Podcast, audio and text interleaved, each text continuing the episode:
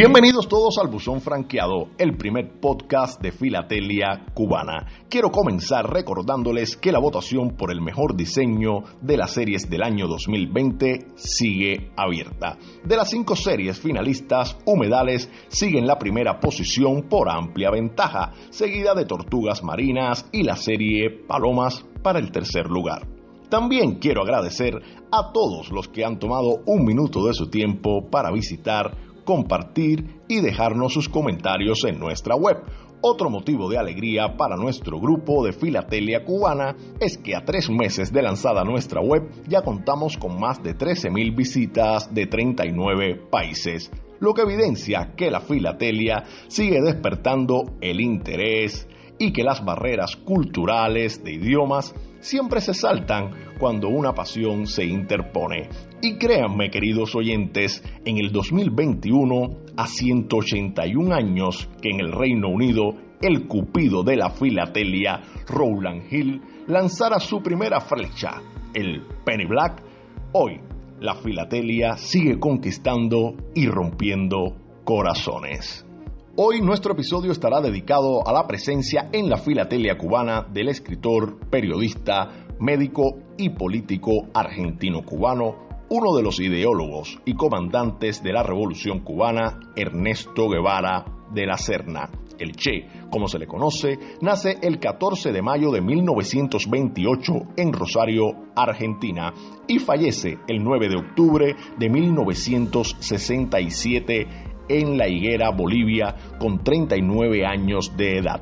Pero fue siete años antes de su muerte cuando fue inmortalizado. El 5 de marzo de 1960, el fotógrafo Alberto Díaz, conocido como Corda, captó con su cámara fotográfica una de las imágenes que también lo glorificaría como uno de los mejores fotógrafos cubanos de todos los tiempos. Corda captó la firme y serena mirada de Ernesto Guevara, uno de los líderes de la revolución cubana, mientras el guerrillero miraba pasar el cortejo fúnebre de las víctimas de la cobre que murieron por un atentado explosivo de la CIA estadounidense en la isla. No fue hasta 1961 que la imagen del Che se publicara y alcanzó fama internacional en 1968 tras la muerte del Che en Bolivia. El editor italiano Gian Giacomo Feltrinelli convirtió en afiches varias de las fotografías de Corda, entre ellas la mítica imagen guerrillero heroico, nombrada así por su autor. Feltrinelli llevó la foto a Europa para alentar la lucha de los movimientos sociales de 1968 en ese continente, donde la imagen se catapultó. El impacto de la fotografía fue tal que rápidamente corrió por el mundo, llegando a convertirse en un ícono de la lucha de los pueblos. Un detalle importante es que Corda nunca cobró derechos de autor. La única vez que reclamó su autoría sobre la foto fue para prohibir su uso por parte de una marca de vodka. Según contó Corda muchos años después, la foto la tomó en un minuto y medio porque el guerrillero se hallaba en ese momento junto al resto de sus compañeros y solo se asomó un instante al ver el paso fúnebre. Me impresionó su mirada de pura ira por la muerte ocurrida el día anterior. Dijo el fotógrafo cubano que no dudó en retratarlo con su lente dos veces, una horizontal y otra vertical. La que decidió usar fue la primera, ya que en la segunda asoma la cabeza alguien detrás del hombro del Che. Esta imagen aparece por primera vez en la filatelia cubana en el año 1968 en el catálogo General de Sellos de Cuba de José Luis Guerra Aguiar con número 1773 aparece textualmente. Sello rememorativo en honor del comandante Ernesto Che Guevara, autorizada por la resolución número 483 del Ministerio de Comunicaciones de fecha 30 de diciembre de 1967 y puesto en circulación día 3 de enero de 1968, de acuerdo con el apartado segundo de dicha resolución.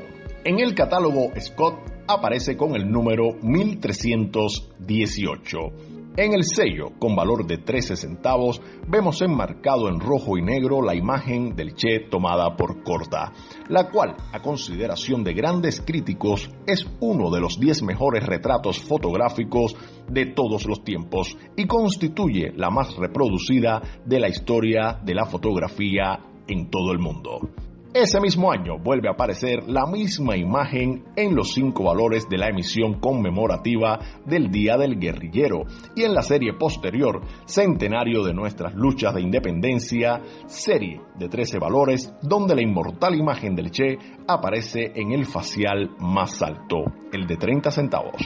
En estos 53 años la imagen del Che ha estado presente en sellos y enteros postales en todas las formas imaginables hojas bloques, formatos especiales, aerogramas, pero hay uno que es el más perseguido por todos los filatelistas por muchos factores. Uno de ellos es por la belleza del mismo.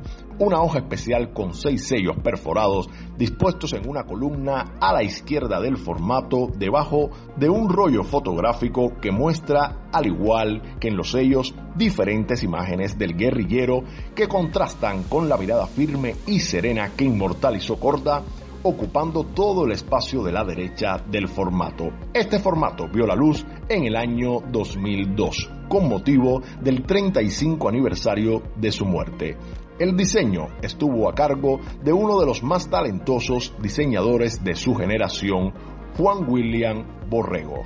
Ese año fue el más prolífero en cuanto a formatos especiales. Se emitieron 10.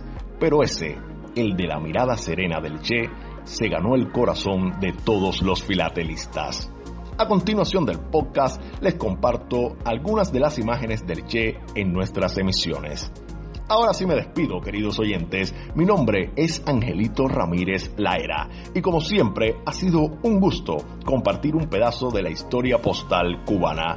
Si les gustó, recuerden tomarse un minuto, solo un minuto de su tiempo para darle mano arriba y compartir en sus redes sociales. Que compartir amigos queda libre de franqueo. Hasta la próxima.